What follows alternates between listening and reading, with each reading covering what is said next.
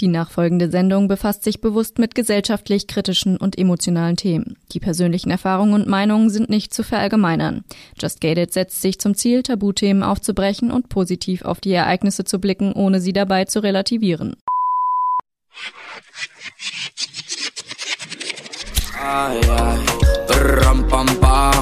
Just Gated. Der Podcast mit Shannon Gede. Rampa, así, así, así. Herzliches Willkommen zu einer neuen Folge von Just Gated. Diese Woche mit dem lieben Felix zusammen. Wir sprechen über das Thema Höhenkrankheit. Er ist Bergsteiger und hat da schon die ein oder andere Erfahrung mitmachen müssen.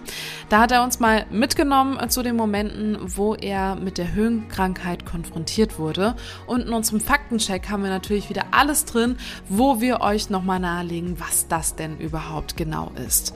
Und ansonsten würde ich sagen, ja, lasse ich euch mal direkt in die Folge rein.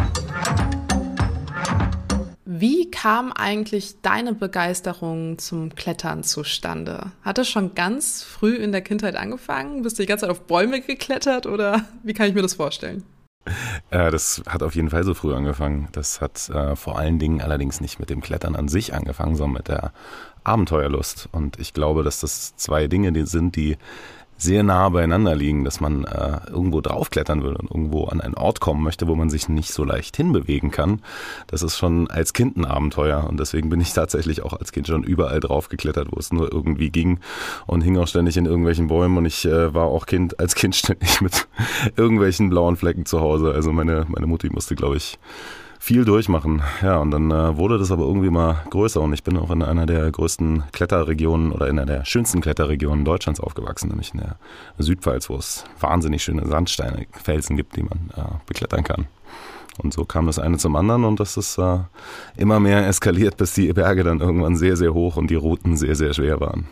Das klingt ein bisschen so wie so Adrenalinkicks, die dann für eine Zeit lang ausreichend sind, aber irgendwann braucht man halt mehr. Also wie hat das angefangen? Warst du in der, warst du erstmal in der Kletterhalle unterwegs und hast gemerkt, ja, okay, oder ging es direkt in die Natur? Ähm, das ging tatsächlich von einer ganz anderen Seite her. Also eigentlich bin ich äh, über die Natur ans Klettern in der Halle und dann überhaupt ans technische Felsklettern gekommen. Ähm, ich bin damals, äh, das, äh, der, der, der wirklich ausschlaggebende Punkt war wirklich, als ich nach Berlin gezogen bin unter allen Orten weil ich ganz schnell festgestellt habe, dass mir das, die Natur und das Draußensein und auch nur das im Wald unterwegs sein und wandern gehen total fehlt. Und da bin ich überhaupt erst dazu gekommen, dass ich gemerkt habe, dass das ein wahnsinnig wichtiger Teil von meinem Leben ist, diese Naturerlebnisse. Und ähm, das hat dann damit angefangen, eben immer mehr den, die Umgebung erstmal zu erkunden. Aber um Berlin rum gibt's halt relativ wenig außer Brandenburg. Und da kommst du dann durch, äh, durch Kiefernwälder und die hast du dann alle sehr schnell erkundet. Und äh, mit meiner damaligen Lebenspartnerin bin ich dann auf meine erste große Reise gegangen. Wir sind, äh, wir haben die kompletten Semesterferien und noch ein paar Wochen extra uns äh, freigenommen, um nach Island zu fahren. Wir haben uns einen uralten, völlig zerhagelten Land Rover gekauft, einen alten kaputten Land Rover Freelander. Äh, großartiges Auto und sind dann mit der Fähre äh, für ein paar Wochen nach Island gefahren. Und ähm, am ersten Tag haben wir am Fuß von einem Berg angehalten und haben einfach gesagt, hey, da gehen wir morgen hoch. und äh, ja, das war natürlich hochgradig unprofessionell und auch hochgradig gefährlich aus heutiger Sicht, ähm, wie das abgelaufen ist. Aber das war tatsächlich mit der Grundstein, dass ich gemerkt habe, irgendwie diese, diese Abenteuer in diesen unglaublichen Naturregionen, in diesen, ähm, diesen martialischen Landschaften, das ist irgendwie das, was mich wahnsinnig reizt. Und ähm, mir wird schon, wurde schon oft gesagt, dass ich ähm, dass man der Meinung ist, ich suche nach einem Adrenalinkick, aber das ist nicht der Fall, weil die Art und Weise, wie man, wie man diese Gefahren erlebt in der Natur, das hat wenig mit Adrenalin zu tun, sondern das ist meistens etwas sehr, sehr Ruhiges und das hat für mich sehr viel mehr mit Meditation zu tun und mit einer sehr, sehr ruhigen Naturerfahrung, gerade wenn man in solche Gefahrensituationen kommt. Das heißt auch solche, ich sag mal, illegalen Sachen wie Leute, die da irgendwie diese Free-Runs-Geschichten machen und über diese Gebäude klettern in der Stadt und irgendwelche, keine Ahnung was, erklimmen äh, und an den Hochhäusern äh, rang äh, und ich weiß auch nicht. Da gibt's ja diese ganzen TikTok- und Insta-Videos. Ähm, das ist absolut gar nicht dein Ding. Äh, nee, nicht wirklich. Also ähm, zumindest äh, nicht. Kam aber auch skeptisch. Naja, sagen wir mal so, als, äh, als wirklich Teenager fand ich das schon auch irgendwie ein bisschen spannend. Das war aber noch lange vor meiner richtigen Kletterkarriere, weil es da wirklich irgendwie aufregend war auf irgendwelche, das ging dann aber wirklich um die Turnhalle von der Schule und äh, so ähm, solche Geschichten. Und damals habe hab ich auch Parcours gemacht mit äh, 15, 16, also die, die ersten Freerunning-Sachen so, aber das war alles weder groß noch illegal noch, also verhältnismäßig schon, aber das Schlimmste, was dir passieren konnte, war, dass der Hausmeister gesagt hat, hey, komm mal bitte von, von dem Vordach von der äh, Turnhalle runter. ähm, ja, aber es ist, es ist was anderes. Es, man, man, sucht nicht, man sucht nicht diesen Adrenalinkick, man sucht wirklich diese, also zumindest ich suche diese Naturerfahrung und die ist oft eben verbunden mit diesen Gefahren, weil wir in einer Welt leben, in der es solche ähm, Gefahren und solche echten Ängste fast nicht mehr gibt im normalen Leben. Wir leben in einer sehr sicheren Welt, zumindest du und ich leben hier in einer sehr, sehr sicheren Welt. Das kann man natürlich nicht auf die, die Welt äh, insgesamt beziehen. Ähm, und ich glaube, dass, dass der Mensch ein inneres, inhärentes, ähm, eine inhärente Suche nach äh, authentischen Erlebnissen hat. Und deswegen sind solche Sachen anziehend. Ich glaube, das ist der Grund, warum sich Horrorfilme verkaufen oder warum, ähm, in, warum Krimis oder sonst was alles, was im Fernsehen läuft, immer irgendwie extreme Situationen darstellt.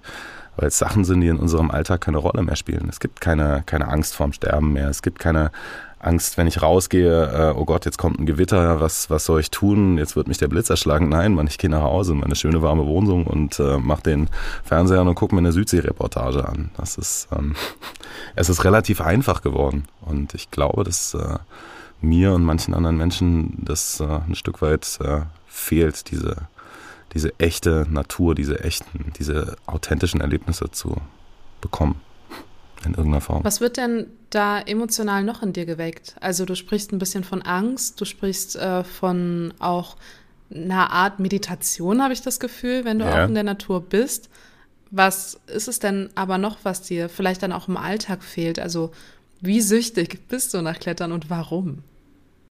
Ähm, das ist, wie süchtig ich bin, das ist eine, das ist eine gute Frage. Du kannst es tatsächlich wahrscheinlich mit einer mit einer Sucht vergleichen, weil ich merke, wenn ich ein paar Wochen nicht draußen bin, dann äh, geht's nicht mehr. Ich arbeite zum Beispiel gerade äh, in Hamburg äh, unter allen Städten, also in einer sehr, sehr flachen Region. Und ähm, das ist alles schön und gut und es ist eine tolle Stadt, aber ich merke, solange ich, äh, sobald ich ein paar Wochen äh, hier bin und ich nicht in, in die Berge komme, dass ich wirklich inhärent unruhig werde, dass irgendwas in mir sich bewegen muss, raus muss und irgendwo, irgendwo hoch muss. Das ist was, ähm, was, was wirklich aus meinem Inneren kommt. Und das ist auch das Herrliche daran, dass ich mir da so unglaublich sicher bin. Ich bin mir in ganz vielen Dingen in meinem Leben nicht sicher. Treffe ich die richtigen Entscheidungen? Ist das eine richtige Berufswahl? Kann ich, brauche ich nicht mehr finanzielle Sicherheit? Oder persönliche Entscheidungen, wie geht's mit meinem Liebesleben weiter? Wie, wie empfinde ich gewisse Sachen zu, äh, zu anderen Personen? Aber das Bergsteigen, man, das, das, ist, das ist immer sicher. Das ist immer glasklar. Und das äh, macht es irgendwie so, weiß ich nicht, so ein, so ein schönes Heilmittel auch für, für die anderen Schwierigkeiten und die anderen Herausforderungen im Leben. Wobei immer sicher ja auch ein gewagter Ausdruck ist, oder? ja, na klar.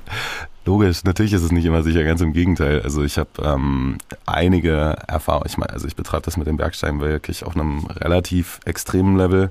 Ich ähm, habe schon einige Touren gemacht, die wirklich auch objektiv sehr, sehr gefährlich sind und das ist von außen betrachtet immer ganz schwer zu beurteilen, weil natürlich kann mir jetzt jemand vorwerfen, dass ich äh, leichtfertig äh, mit meinem Leben umgehe und äh, zu große Risiken eingehe. Aber das ist eine sehr, sehr persönliche Entscheidung. Und ähm, die Entscheidungen, die ich, da, die ich da treffe, sind durchdacht und ich bin mir auch da sehr, sehr sicher und ich weiß, wenn ich mich in große Befahren begebe. Und ich weiß auch, dass ich mich in Risiken begebe und das kann auch manchmal schief gehen, aber das ist nie blind und ähm, das ist leider etwas, was ich äh, ja auch nicht, ähm, nicht wegbekomme und was für mich aber auch einfach ein inhärenter Teil vom Bergsteigen ist. Tja. Wie reagieren denn da Menschen drauf, die dir nahestehen, die dich lieben? Ich denke jetzt an Eltern, ich denke zum Beispiel auch, du hast von Lebenspartnerinnen gesprochen, ähm, von Freunden, Freundinnen. Ähm, wie gehen die denn damit um, wenn du sagst, okay, ich, ich weiß, dass es risky ist, aber Leute, ich bin jetzt drei Wochen in den Bergen und äh, versuche die nächste ähm, Hürde irgendwie auf mich zu nehmen. Ähm, spielt da aber dann, also haben die Verlustängste, wenn du sowas machst? Also das, ähm, diese Frage hat zwei ähm, Aspekte. Und zwar ist der eine Aspekt, dass es für Außenstehende extrem schwier schwierig ist, ähm, einzuschätzen, wie groß die Gefahr ist, in die ich mich gerade begebe. Und ähm, das gibt mir so ein bisschen die Möglichkeit, meinem Umfeld ähm, das ein bisschen anders darzustellen. Oder sag, sagen wir mal so, wenn ich meiner Mama erzähle ich von den schweren Touren immer, wenn ich zurück bin. Und äh, manchmal geht es natürlich nicht anders. Also insbesondere wenn ich im Himalaya bin, äh, wenn ich wirklich Bergsteigen bin in einer, in einer Region, wo es meilenweit dann teilweise keine, keine Funktürme gibt, wo ich wirklich auch manchmal tagelang kein Netz habe. Und wenn ich dann eine Solo-Tour mache, also nicht mit einem Partner unterwegs bin, dann kann es wirklich sein, dass ich äh, Menschen aus meinem Umfeld sagen muss, hey, ich bin jetzt mal ein paar Tage weg, fünf Tage weg, sechs Tage weg und äh, kann niemanden erreichen. Ich habe keine Chance, mich bei euch zu melden. Ich bin auf dem und dem Berg und ich melde mich in sechs Tagen wieder. Natürlich haben die da Angst. Meine, äh, das betrifft meine Eltern oder damals natürlich auch äh, meine Lebenspartnerin. Das ist ähm, schwierig. Das ist für niemand von diesen Leuten einfach, ähm, wenn, wenn man in so einer Situation ist. Aber die wissen auch alle, dass ich erstens ähm, nicht leichtfertig mit meinem Leben umgehe. Und die haben auch alle mittlerweile gemerkt, dass das ein inhärent wichtiger Teil meines Lebens ist und dass, äh, wenn sie mir das wegnehmen würden oder auch wenn sie versuchen würden, mich aufzuhalten, ähm, mir damit nicht helfen. Das funktioniert nicht und das wissen die Menschen, die mir sehr nahe stehen. Trotzdem führt es natürlich zu Schwierigkeiten, wenn eine Partnerin von mir zum Beispiel, die sich mit Bergsteigen und Klettern auch sehr, sehr gut auskennt, weiß, worauf ich mich jetzt gerade einlasse und was ich gerade für eine Route mache oder eine Tour plane und ähm, die weiß sehr genau, wie gefährlich das ist, dann ja, zwinge ich sehr in diese Situation zu sagen, okay, das ist in Ordnung für mich, natürlich kannst du gehen und trotzdem muss sie da sitzen und Angst haben. Das macht natürlich auch was mit mir. Und ähm, das ändert vielleicht auch die Entscheidungen, die ich treffe. Ich ähm, weiß, dass ich auch schon oft vor schwierigen Entscheidungen stand und gedacht habe, okay, ich mache es jetzt trotzdem und mir ist das Risiko egal. Und dann habe ich eben nicht an mich gedacht, sondern an nahestehende Menschen und habe gedacht, okay, oder ich drehe jetzt einfach um, weil ich will nicht, dass irgendjemand von denen jetzt äh, traurig ist. Mhm. Aber wir sprechen ja nicht einfach so über deine große Leidenschaft. Wir sprechen ja vor allen Dingen auch ähm, in Bezug zur Höhenkrankheit ähm, über eben diese Leidenschaft. Und ich verknüpfe halt genau, wenn du davon sprichst, ähm, risky Entscheidungen oder sonstiges zu treffen, verbinde ich das halt direkt ähm, auch mit der Höhenkrankheit. Inwiefern hat die dir denn äh, schon mal so ein bisschen in deine Planung reingefuscht? Kannst du mir von deinen Erfahrungen mit der Höhenkrankheit erzählen? Also Höhenkrankheit spielt eine sehr, sehr große Rolle in meinem Leben. Zumindest wenn du das mit äh, dem Bevölkerungsdurchschnitt vergleichst. Ähm, das ist ein Thema, mit dem man sich schon sehr, sehr schnell auseinandersetzen muss, wenn man Bergsteigen geht. Das ist was, was ungefähr, also die Höhenkrankheit ist was, was etwa ab 2500 Meter für manche Menschen spürbar wird und da meistens noch nicht bedrohlich ist. Man kann aber auch, wenn man in Europa Bergsteigen geht, zum Beispiel ähm, auch im Mont Blanc Massiv, der, der Berg ist fast 5000 Meter hoch, da kannst du sehr, sehr schnell eine Höhenkrankheit kriegen. Und das ist eine Krankheit, die man wahnsinnig schwer einschätzen kann, insbesondere wenn man zum ersten Mal Kontakt damit hat. Und ähm, die kommt in einem, in einem sehr ähm, charmanten und äh, ungefährlichen Schleier und kann sich sehr, sehr schnell, sehr, sehr kritisch entwickeln. Ähm, die Hauptprobleme bei einer Höhenkrankheit sind äh, Hirn- oder Lungenödeme, die entstehen können. Und ähm, der Weg dahin ist relativ weit und es ist relativ schwierig abzuschätzen, ab wann es kritisch wird. Eine Höhenkrankheit merkt man erstmal, ähm, das fühlt sich an wie ein, wie ein Sonnenstich. Man wird so ein bisschen, ein bisschen dizzy, man kriegt Kopfschmerzen, es wird ein bisschen übel, man wird ein bisschen lichtempfindlich und ähm, dann kommt dieses allgemeine Unwohlsein und das ist, das sind die Anzeichen, auf die du tierisch aufpassen musst. Wenn du da nicht rechtzeitig reagierst und die einzige Lösung, die es dafür gibt, ist wieder runtergehen, dann kann es sehr schnell sehr bedrohlich werden. Wenn ich sowas merke und muss dann zum Beispiel noch eine Nacht äh, auf der Höhe verbringen, dann wird es echt gefährlich. Und ähm, ich habe schon ein paar Mal Anzeichen von einer leichten Höhenkrankheit gehabt. Ich konnte das immer ganz gut wegstecken. Und ähm, einmal hatte ich äh, eine Erfahrung, wo es wirklich, wirklich lebensgefährlich wurde. Und ähm, das sollte man, sollte man dringend vermeiden. Der Faktencheck wird präsentiert von Little Big Dreams e.V Der gemeinnützige Verein unterstützt ein Waisenheim in Kong Tum, Vietnam. Mehr Infos auch rund um eine persönliche Patenschaft findest du unter littlebigdreams.org. Was ist die Höhenkrankheit und was passiert, wenn man nicht absteigt? Als Höhenkrankheit werden Gesundheitsprobleme bezeichnet, die durch einen Mangel an Sauerstoff in der Höhe ausgelöst werden. Eine akute Höhenkrankheit kann entstehen, wenn man zu schnell in große Höhen reist oder aufsteigt und der höhenbedingte Sauerstoffmangel nicht ausreichend kompensiert wird. Über die Hälfte der Bergwandernden sind beim schnellen Aufstieg auf über 3000 Meter betroffen. Zu den Symptomen zählen Kopfschmerzen, meist an der Stirn und an den Schläfen, die sich durch körperliche Anstrengungen verstärken, Appetitlosigkeit oder Übelkeit, Erbrechen, Schwindel, kurze nächtliche Atemstörungen, Leistungsabfall, Wassereinlagerungen unter der Haut, Sehstörungen und eine deutliche Beschleunigung des Ruhepulses. Eine akute Bergkrankheit besteht, wenn Kopfschmerzen und mindestens ein weiteres Symptom im Zusammenhang mit einem raschen Höhenanstieg vorliegen. Oft sind die Symptome nach der ersten Nacht am stärksten und verbessern sich nach ein bis zwei Tagen in Ruhe auf der gleichen Höhe. Alle Symptome, die nicht durch Rast- oder Ruhelage allein verschwinden, erzwingen so schnell wie möglich, aber schonend den Abstieg auf Höhen unter zweieinhalbtausend Meter. Es ist im Gebirge besonders gefährlich, Früh- und Warnzeichen des Körpers durch Medikamente oder eisernen Willen zu überspielen.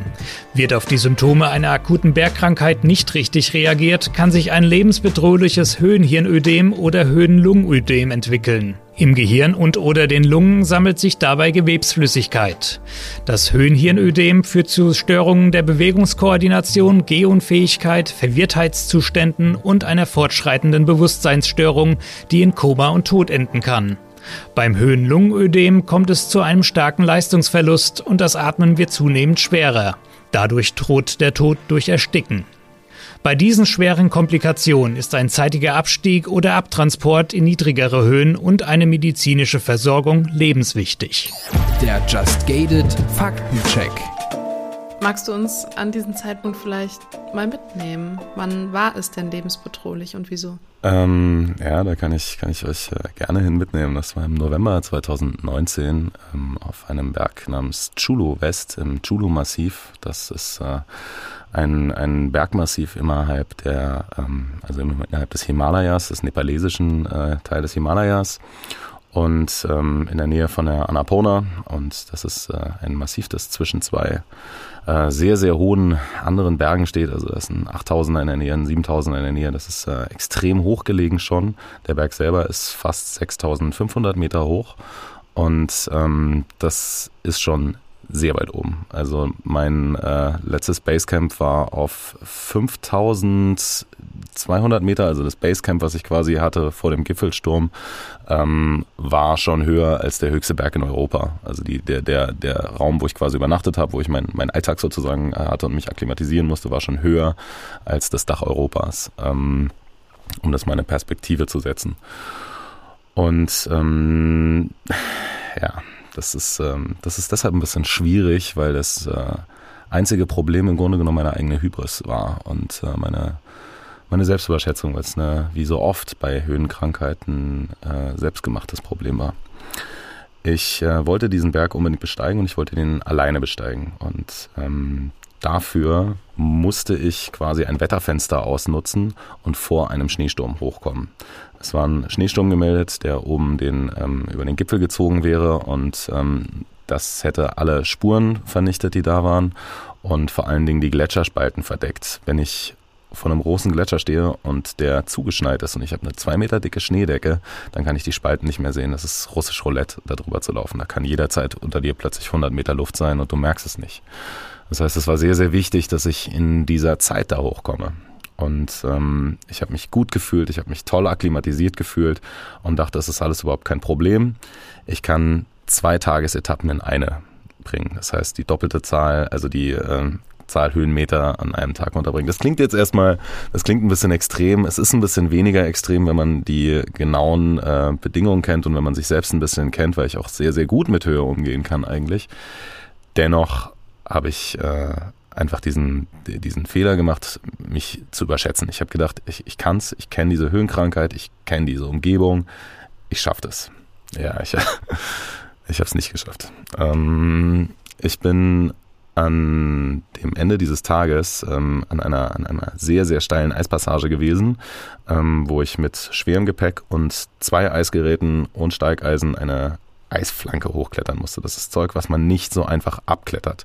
Das ist äh, was, wo man sehr, sehr konzentriert sein muss. Also wenn man sowas ohne Seil wieder abklettert, das ist ähm, wirklich gefährlich und man muss einfach sehr, sehr konzentriert sein. Dann geht es, man muss aber ganz klar da sein. Und ich habe eben oben im oberen Drittel dieser Passage gemerkt, wie ich immer schwerer atme und man, man äh, dissoziiert sich plötzlich so ein bisschen von seinem eigenen Körper und kriegt wie so eine Draufsicht und merkt, irgendwas stimmt doch nicht, irgendwas ist komisch, irgendwas ist anders als sonst. Und ich habe gemerkt, wie ich immer schwerer atme und dann kamen eben die Kopfschmerzen und mir wurde ein bisschen schlecht. Und dann habe ich auch, ähm, weiß ich nicht, rüber Richtung, ähm, Richtung Sonne geguckt und Richtung Annapurna massiv geguckt und habe hab so gesehen, wie ich mich einfach echt, wie es langsam schwindelig wird und wie ich mich richtig mies fühle. Und ich wusste sofort, das ist eine Höhenkrankheit und es gibt keine Chance. Und während ich geklettert bin, wusste ich schon, du musst gerade eigentlich in die andere Richtung klettern, du kletterst in die falsche Richtung. Aber ich konnte in dem Moment auch nichts ändern, weil ich ähm, unter diesen Bedingungen das auch nicht runterklettern konnte. Das heißt, ich bin dann am oberen Ende von dieser Steilpassage angekommen, an dem Ort, wo ich eben mein Basislager aufschlagen musste. Und ähm, das habe ich dann erstmal gemacht. Ich hab, es war auch wahnsinnig kalt. Du kannst in dieser, ähm, in dieser Region eine Nacht nicht einfach so äh, verbringen. Da wird es nachts teilweise bis minus 40 Grad kalt. Ähm, auch, also auch im, in der Vormonsumzeit, das war im November. Und ähm, ja, das heißt, okay, ich habe erstmal dieses Zelt aufgebaut und dachte, okay, erstmal Sicherheit, nachdenken. Und ich bin, habe mich in dieses Zelt gelegt und ich war so fertig, dass ich gar nicht, ich, ich konnte, ich hatte überhaupt keine Chance, überhaupt noch aufzustehen und da runter zu klettern. Ich habe darüber nachgedacht, das Zelt zurückzulassen, irgendwie Material dazulassen, mit leichtem Equipment absteigen. Aber es ging nicht und deswegen habe ich gesagt, okay, ich ziehe jetzt diese Nacht hier oben durch und ähm, am, am nächsten Morgen ist dann alles wieder ein bisschen besser und dann sehe ich vielleicht wieder äh, alles ein bisschen klarer und ruhiger und steige dann wieder ab. Ähm, es ist aber natürlich, ähm, eine Höhenkrankheit wird nicht besser, wenn man oben bleibt. Man muss runter. Deswegen ähm, war es natürlich auch eine extrem unangenehme Nacht. Und ich habe vorhin so ein bisschen erzählt, dass ich mich Gefahren aussetze. Und manchmal sind es äh, schwierige Kletterpassagen, die ich ohne Seil kletter. Und dann ist es äh, ein, ein, Gefühl, das es einem gibt, das äh, immer ein Gefühl von Kraft ist. Man fühlt sich gut, man fühlt sich stark, man weiß, was man tut. Jeder Griff sitzt, jeder, jeder, ähm, jeder Eis, jede, jede Bewegung des Eisgerätes sitzt genau. Man macht alles sehr, sehr präzise und es ist trotz dieser Gefahr immer ein sehr, sehr starkes Gefühl. Wenn man aber da sitzt, in diesem Zelt und drüber nachdenkt, was gerade im Kopf passiert und auf dieses Hirn oder dieses Lungenödem wartet, dann kriegt man Angst. Und dann ist plötzlich die ganze Coolness weg und diese, diese, diese ganzen äh, schönen martialischen Gedanken vom, vom Bergsteigen und vom, vom Gipfelerfolg, das alles, das alles weg. Und man, man denkt an seine Familie und an seine Freunde und ich habe ja noch nicht mal Handyempfang da oben. Ich kann ja noch nicht mal jemandem Tschüss sagen, weißt du, ich meine. Und ähm, dann ändert sich ganz, ganz viel. Und das ist, glaube ich, was, äh, was, was schon einige Menschen äh, vor mir erlebt haben. In dem Fall ähm, bin ich natürlich völlig unbeschadet rausgekommen aus der ganzen Nummer, aber ich kann, kann sehr gut äh, verstehen, wie das ist, wenn man echte, richtig echte Angst hat. Und ähm, diese Angst gipfelte dann am, am nächsten Morgen. Also ich habe ein paar Stunden da rumgebracht. Man kann auch nicht gut schlafen in so einer Höhe, vor allem nicht, äh, wenn du natürlich die ganze Zeit irgendwie bei jedem Kopfschmerz denkst, ist es jetzt der, der Hirnschlag, der dich jetzt rausholt. Ähm, und dann habe ich allerdings trotzdem irgendwie diese Nacht rumgebracht und habe auch ein paar Stunden geschlafen und am nächsten Morgen ähm, gab es äh, eine, eine Sekunde, die kann ich, äh, kann ich ganz schwer beschreiben. Ähm, da dachte ich für wirklich für ein paar Sekunden, jetzt ist es wirklich aus, jetzt ist es gelaufen, weil ich äh, aufgewacht bin und festgestellt habe, dass ich nichts sehen kann. Ich dachte, oh Gott, jetzt, jetzt drückt mir gerade irgendwo der, irgendwas auf den Sehnerv, jetzt ist es wirklich vorbei. Und es war ein Zeitraum von ganz wenigen Sekunden, vielleicht ein, zwei Sekunden, ähm, als ich mir dann die Augen gerieben habe und festgestellt habe, dass meine Augenlider über Nacht zusammengefroren waren.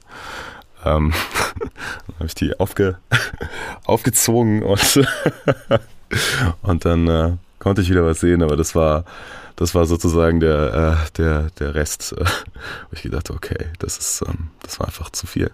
Und da habe ich auch viel draus gelernt aus der Nummer, aber ähm, und das wird mir in der Form garantiert auch nicht mehr, nicht mehr passieren. Und ich bin auch sehr, sehr dankbar, dass ich diese Erfahrung so machen durfte, ohne dass irgendwas passiert ist. Weil ich bin dann äh, abgestiegen. Ich habe mich natürlich noch nicht gut gefühlt, aber äh, es war wieder ein neuer Tag. Ich habe ein bisschen Energie gesammelt. Ich äh, konnte, konnte mich einfach ähm, besser konzentrieren und bin dann wieder abgeklettert Und das Schöne ist, ähm, dass diese, diese, diese Heilung so schnell kommt bei einer Höhenkrankheit. Also bei einer, bei einer, die noch nicht so weit fortgeschritten ist. Als ich quasi 600 Höhenmeter tiefer war, war alles cool. Innerhalb von Minuten ging es mir besser. Ich war topfit. Ich fühlte mich wieder, als könnte ich einen Marathon laufen. Von einer Minute auf die andere gefühlt. Das ist ähm, bei einer Höhenkrankheit manchmal echt äh, sehr, sehr interessant, wie das äh, sich entwickeln kann. Und das ist vor allem was sehr, sehr ähm, persönlich ist es bei sehr vielen Menschen unterschiedlich. Bei manchen kann es schon sehr, sehr schnell passieren. Also ich kenne ja auch viele andere Leute und kenne viele Geschichten und habe auch ähm, schon äh, eine sehr, sehr gute Freundin und Kletterpartnerin von mir hatte zum Beispiel im gleichen Bergmassiv ein Erlebnis, wo sie jemanden auf dreieinhalbtausend Meter gefunden haben, ähm, am, am Rand des Tracks mit einer, mit einer schwersten Höhenkrankheit, der äh, am Schluss auch mit einem Helikopter abgeholt äh, werden wollte und kein Mensch weiß, ob er es geschafft hat auf, auf dreieinhalbtausend. Das ist, ähm, manche Menschen sind äh, ja einfach nicht dafür geeignet und ähm, das ist schwer, schwer einzuschätzen auch.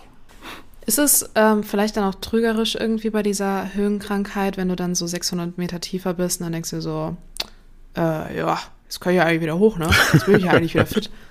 War der Gedanke vielleicht irgendwie ansatzweise mal da, dass du dachtest, ja, jetzt geht's ja wieder? Ähm, das Schöne ist, dass es, äh, dass es äh, tatsächlich geht, wenn man sich dann Mühe gibt und sich dann äh, zwingt, noch eine Weile unten zu bleiben, weiß man ja, dass es danach weitergeht. Also ich habe eine Nacht da unten verbracht und am nächsten Tag bin ich zum nächsten Lager wieder hochgegangen. Und es hat geklappt. Also alles, alles gut, alles in Ordnung.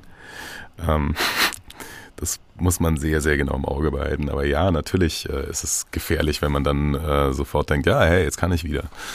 Und ähm, die, die Höhenkrankheit wird von so vielen Leuten unterschätzt. Das ist, ist wirklich Wahnsinn. Also insbesondere zum Beispiel im Mont Blanc Massiv, ähm, das, weil es einfach so schnell geht und ähm, weil es so schnell massiv werden kann und weil es bei anderen Leuten, die direkt nebendran stehen und exakt das Gleiche machen, gar nichts ist.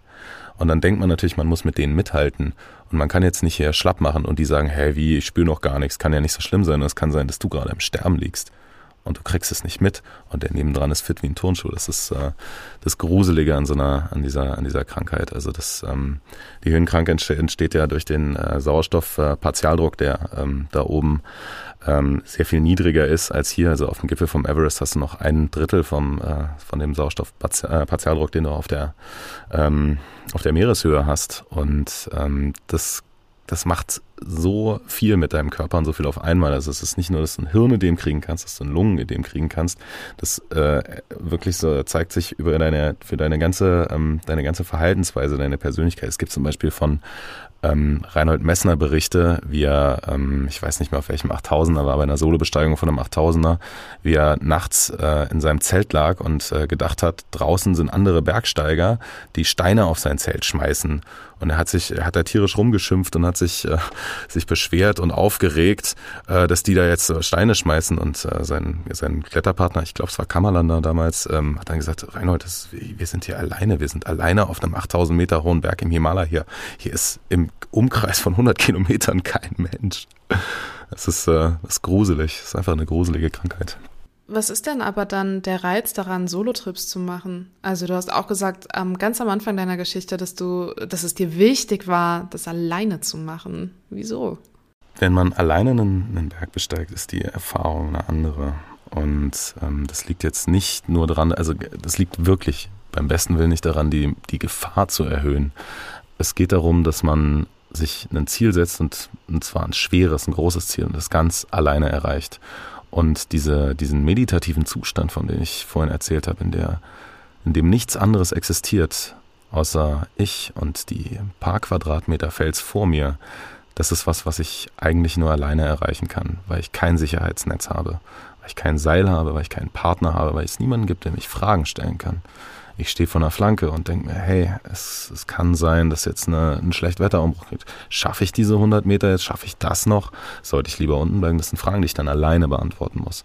Und das ist eine, äh, eine, eine, Form der, ähm, das Empowerment selbst, äh, dass man, dass man, glaube ich, so gar nicht, äh, dass ich mir anders gar nicht vorstellen kann, dass ich anders gar nicht rekonstruieren kann. Und ähm, es ist was unglaublich Puristisches nicht einen Berg zu belagern, mit jemand anderem zusammen ähm, Höhenlager bauen, mit, mit Seilen, mit, äh, mit, mit äh, Eisschrauben oder mit, mit ähm, Sicherungsgeräten diesen Berg zu bezwingen, sondern nur ich alleine in dieser Natur. Und alles, was ich habe, sind, sind, meine Hände und äh, vielleicht die Steigeisen unter meinen Füßen. Und das ist was, ähm, was sehr, sehr Natürliches und Authentisches. Und das macht dieses Gefühl so wahnsinnig echt und so wahnsinnig lebenswert. Aber hast du nie Angst, da oben zu sterben? Also wenn du dir ein Bein brichst oder einen Arm brichst oder was auch immer ähm, oder stürzt, also du hast ja noch nicht mal Empfang, du hast keinen, du kannst ja nicht darauf warten, dass jemand wie im Park zufällig jemand mal vorbeikommt mit seinem Hündchen und dich dann da sieht. Also du bist ja dem, du bist ja jedes Mal, wenn du losgehst, eigentlich dem Risiko ausgesetzt, dass es dein letzter Trip sein könnte. Ja, und das ist was, was extrem schwer zu verstehen ist. Und die Frage, die du gerade stellst, die wird äh, fast jedem der richtig großen Bergsteiger gestellt. Und keiner kann so gut beantworten. Das äh, habe ich auch schon festgestellt. Warum gehen wir Bergsteigen? Ähm, ich weiß nicht. Äh, weil, weil sie da sind, weil die Berge da sind. Das ist eine ganz, äh, ganz schöne, banale Antwort, mit der sich auch keiner zufrieden gibt. Und ähm, ich glaube, das hat auch Reinhold Messner mal gesagt. Das Problem ist, wenn wirklich was passiert, ist es durch nichts zu rechtfertigen kannst du kommen mit deinen schönen, mit deinen Bergerlebnissen und mit der Freiheit. Und ich kann nicht, wenn wirklich jemand stirbt, dann kannst du es nicht erklären. Und zwar nie. Ähm, und die Frage, die du gestellt hast, wird, wird von vielen mit einer sehr, sehr, sehr persönlich beantwortet. Ähm, das ist das, dieses Sicherheitsnetz, dafür entscheidet man sich, dass man das nicht wahrnimmt. Und ähm, die Situationen, in denen es wirklich so ist, dass es gar nichts mehr gibt, dass ich durch einen Sturz, durch ein gebrochenes Bein wirklich am Ende bin, die erzeuge ich selber. Ich könnte auch eine Expedition buchen. Ich könnte mir äh, gerade im Himalaya Porter und ähm, Bergführerinnen, Bergführer buchen und das alles ähm, ja, selber ähm, sicherer machen. Ich könnte ein Satellitentelefon mitnehmen und alles drum und dran. Das nimmt diese ganze, dieses ganze puristische und dieses ganze echte aber weg. Dann ist es nicht mehr da. Die Abwesenheit des Sicherheitsnetzes ist der zentrale Punkt bei dieser ganzen Sache. Und ähm, ich weiß nicht, ob du schon mal von äh, Marc-André äh, Leclerc gehört hast. Ähm, da ist jetzt auch gerade ein, ein, Kinofilm rausgekommen. Äh, das ist äh, einer der, der äh, spektakulärsten äh, Bergsteiger der, der Geschichte, möchte ich eigentlich sagen, der auch extrem große Solotouren gemacht hat. Und der hat es noch erweitert. Der hat es nicht mal im Himalaya nur so gemacht. Der ist auf auf Touren in seiner, seiner Umgebung in, äh, in Kanada, in Quebec, die eigentlich gut abzusichern sind, wo du am Gipfel noch so viel Empfang hast, dass du einen Videocall machen kannst. Der hat sein Handy zu Hause gelassen. Der hat alles weggelassen. Und zwar mutwillig, weil er sich genauso wie ich das eben ähm, auch ähm, empfinde, in dieser, dieser glasklaren, puristischen Welt befinden wollte. Und damit ja, gibt man sich äh, großen Gefahren ja, äh, in die Hand. Hat deine Nahtoderfahrung, die du machen, du sagst selbst durftest, ähm, und ah. ich nenne sie Nahtoderfahrung, weil es hätte ja auch wirklich anders ausgehen können. Ähm, oder siehst du die nicht so? Ich weiß nicht, ich finde den Begriff Nahtoderfahrung, der hat sowas Negatives. Ähm. Naja, ich konnte jetzt nicht so viel rauslesen, als du im Zelt lagst, was positiv gewesen ja, ja, ja. hätte sein können. Nee, nee, ähm. Also Nahtoderfahrung, damit kannst du dich gar nicht identifizieren?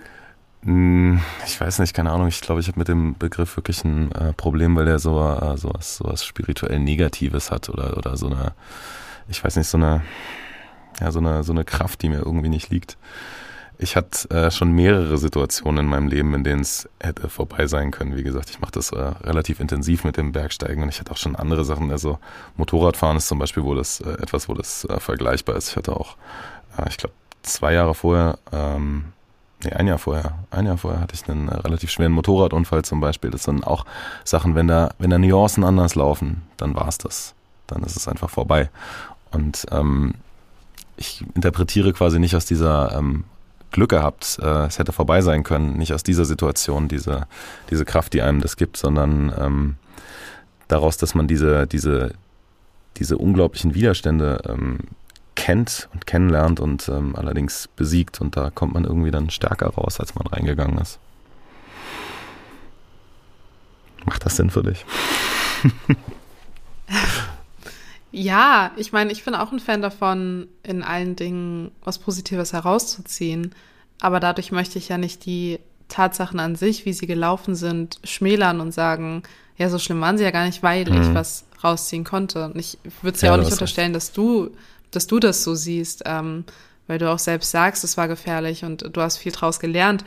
Ähm, aber nichtsdestotrotz tut's ja an der Situation, in der du dich befunden hast, für diese eine Sekunde, wo auch, wo auch dein, dein Erfolg, diesen Berg zu erklimmen, ähm, weg war. In dieser Sekunde hast du an deine Familie gedacht und, und es war ja knapp.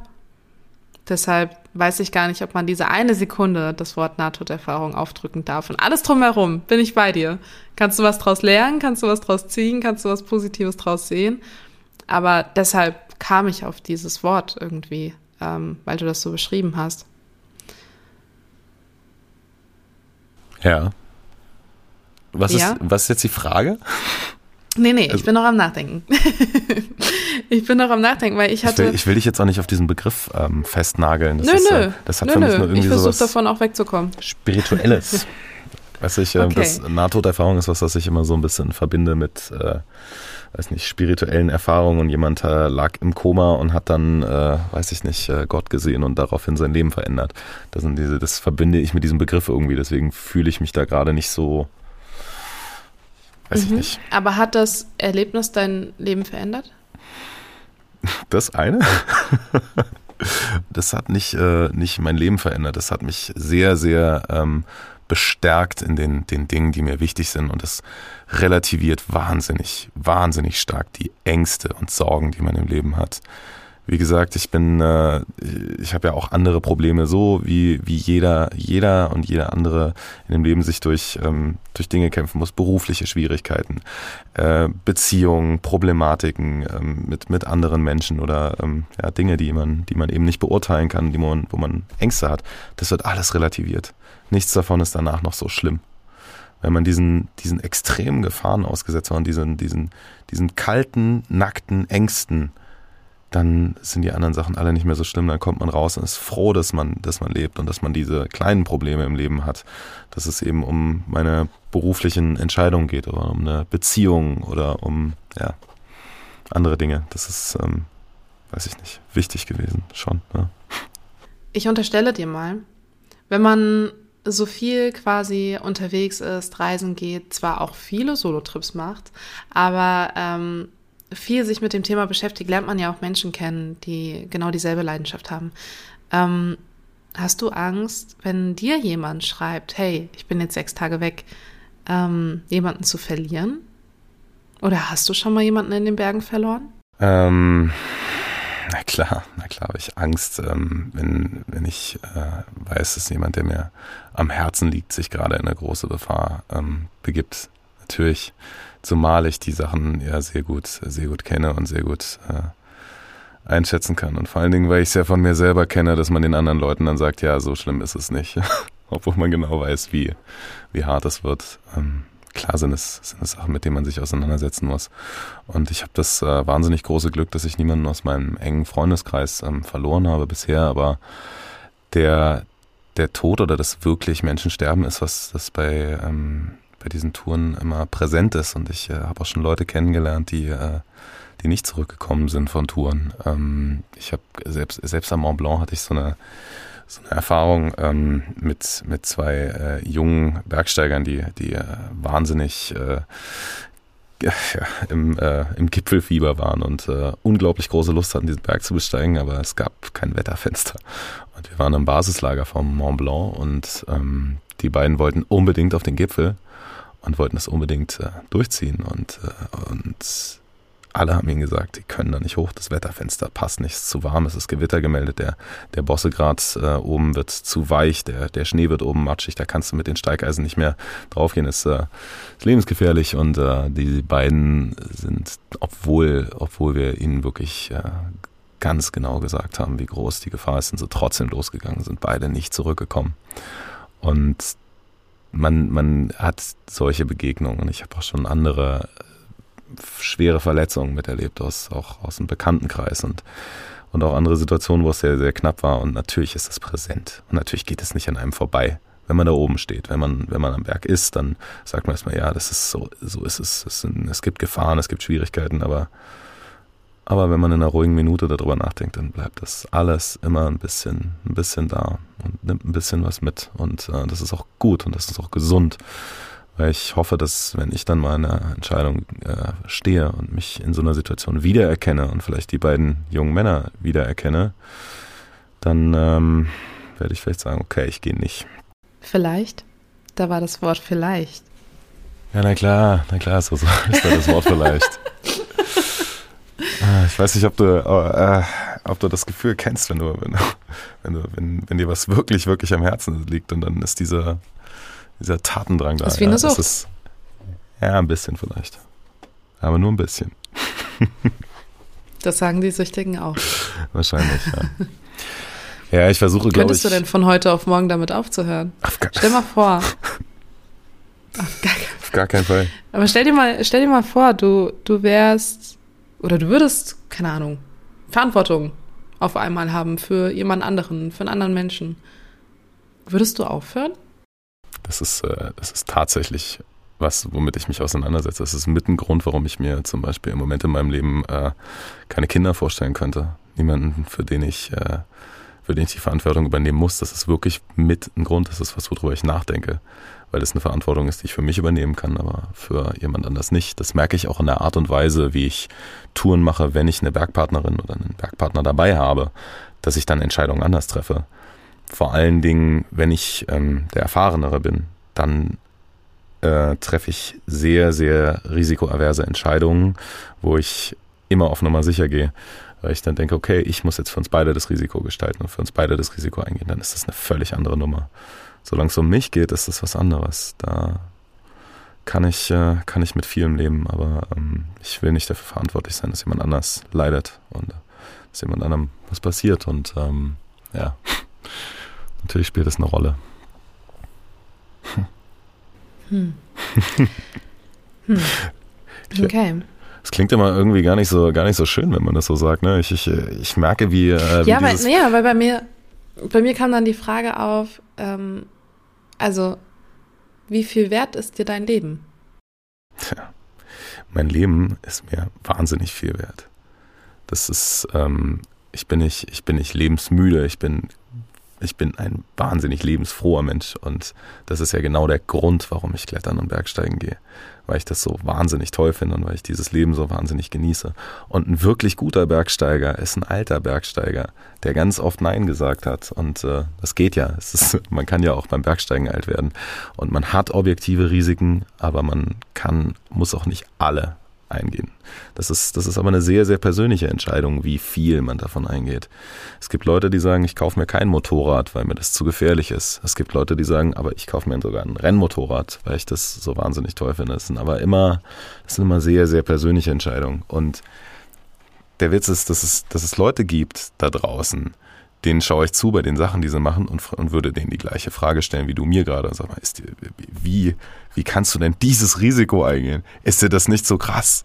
Wie kann man denn diese Tour jetzt ohne Seil klettern? Es gibt so abgefahrene ähm, Leute und so abgefahrene Aus, Ausmaße, die das äh, annehmen kann. Also ähm, ich habe vorhin den, den Namen äh, Marc-André äh, Leclerc in den, äh, in den Raum geworfen zum Beispiel, der leider auch nicht mehr hier ist, ähm, der ähm, bei einem, bei einem Lawinenunglück äh, gestorben ist, leider, aber der hat ähnliche extreme, also der hat völlig extreme Touren gemacht und äh, Sachen, von denen ich begeistert war und wo ich gesagt habe, wow, krass. Und mir aber immer auch gedacht habe, ist es nicht auch ein bisschen viel? Und keine Ahnung, zwei Jahre später kam dann die Meldung, es ist vorbei. Es ist leider irgendwie was, was mit meinen ganzen Idolen passiert. Das ist äh, mein erster mein erster ähm, großer, ähm, mein großes Vorbild war zum Beispiel damals äh, David Lama, der äh, genauso alt war wie ich und ähm, als ich irgendwie 25 war, hat äh, der schon die unglaublichsten Erfolge gefeiert, hat die unglaublichsten Berge bestiegen und war ein wahnsinnig guter Kletterer und ähm, er ist gestorben, als ich äh, 28 war und dann dachte ich nur so, hey Mann, jetzt wollte ich gar nicht mehr tauschen mit dir. Wenn du das alles haben kannst, aber dafür nur 28 Jahre kriegst, dann will ich nicht mit dir tauschen. Klar, natürlich nicht. Niemand will das. Was ist für dich das Tückischste an deiner Leidenschaft? Hm, das Tückischste ist tatsächlich, dass man, wenn man etwas so liebt, sehr, sehr aufpassen muss, dass es nicht Besitz von einem ergreift und dass es nicht alle anderen Dinge im Leben, denn es gibt andere Dinge außer Bergsteigen und Klettern im Leben, dass es nicht alle anderen Dinge überschattet. Und ähm, das ist was, was ich schon ein paar Mal gemerkt habe und vielleicht auch nicht direkt, sondern immer sehr viel später, Monate später, vielleicht auch Jahre später gesagt habe, was, was der Berg jetzt echt wert, was die Tour jetzt echt wert, hättest du nicht, äh, wärst du nicht besser doch auf den Geburtstag gegangen, wärst du nicht doch zu dieser Hochzeit gegangen, musste das jetzt sein? Das sind, das sind Sachen, die man sich dann, äh, Fragen, die man sich stellt und ähm, das ist tatsächlich was, was, was tückisch ist, weil diese Einsicht immer so spät kommt weil es einem erst später leid tut, dass man gerade einen wichtigen Moment im Leben eines anderen Menschen verpasst hat, um seiner Passion zu folgen. Und da muss man den richtigen, ja, den richtigen Mittelweg finden, weil andere, andere Menschen und äh, zwischenmenschliche Beziehungen sind mir auch wichtig im Leben. Es gibt vieles, was mir wichtig ist im Leben. Das äh, Bergsteigen dominiert es ein bisschen. Man muss nur höllisch aufpassen, dass es nicht alles wegnimmt. Was würdest du denn für dich sagen, ist für dich das Positive an der Höhenkrankheit. Ganz speziell an der Höhenkrankheit. Das Positive an der Höhenkrankheit meinst du jetzt in meiner persönlichen Erfahrung oder an, äh, an der Erfahrung, die alle Menschen damit sammeln? Beides. Ich war jetzt, ich war jetzt erstmal ähm, allgemein bei der Höhenkrankheit. Also ohne, ohne deine persönliche Erfahrung, aber mhm. ich glaube, so eine allgemeine Meinung von einem, der die Erfahrung gemacht hat, ist eh immer mit der Erfahrung irgendwie noch gemünzt, äh, der eigenen. Und deshalb, ähm, ja, versuch's, versuch's vielleicht kurz zu differenzieren, aber ähm, beantworte mir gern beides. Okay. Die, das Positive an der Höhenkrankheit ist, dass es ähm, der Hybris des Menschen einen Dämpfer verpasst. Und das ist, glaube ich, für ganz, ganz viele Menschen, und da schließe ich mich ganz vorne mit ein, ähm, sehr, sehr wichtig ist, dass man sich eben nicht immer wie der Tollste fühlt und der Held fühlt, sondern dass man auch mal merkt, dass man ganz, ganz äh, klein sein kann und dass man schwach sein kann. Und dass es einem manchmal äh, so geht wie vielen, vielen anderen Menschen in der Gesellschaft oft geht, die andere Voraussetzungen haben, die gar nicht bergsteigen gehen können, die gar nicht diesen ganzen, diese ganzen extremen Situationen brauchen, weil die es schon schwer genug haben im Leben. Das ist ähm, die Tatsache, dass ich mir diese, diese, diese Sachen erfüllen kann, das zeugt von einer, einer, einer wahnsinnig privilegierten Lebenssituation. Es gibt Menschen, die diese, diese ganzen Erfahrungen, diese, diese Kämpfe in ihrem, jedem, ganz, in ihrem ganz normalen Leben austragen müssen. Und das Schöne an sowas wie der Höhenkrankheit ist, dass jemand wie mir, dem es sonst richtig gut geht, mal die Erfahrung machen kann, wie es ist, wenn man plötzlich Angst hat, wenn man plötzlich äh, auf sich gestellt ist, wenn man plötzlich kämpfen muss. Einfach so, von einer Sekunde auf die andere. Das war unsere neueste Folge mit dem lieben Felix zusammen. Wenn ihr nichts verpassen möchtet zum Thema Höhenkrankheit oder auch allen anderen Themen, die wir schon bei Just Gated angesprochen haben und ansprechen werden, solltet ihr unseren Instagram-Kanal abonnieren. Da verpasst ihr auf jeden Fall gar nichts mehr, ähm, wenn es ums Thema neue Folgen oder neue Gästinnen oder oder oder geht. Nächste Woche, da kann ich schon ein bisschen spoilern, geht es um das Thema Stoma. Wir sprechen mit der lieben Rita zusammen. Und ich würde sagen, bis dahin macht's gut, bleibt gesund und schaltet auch gerne nächste Woche wieder ein. Du kennst jemanden, dessen Geschichte zum Podcast passt oder möchtest selbst ein Teil von Just Gated werden? Dann schicke deine Anfrage an gaede.management at gmail.com.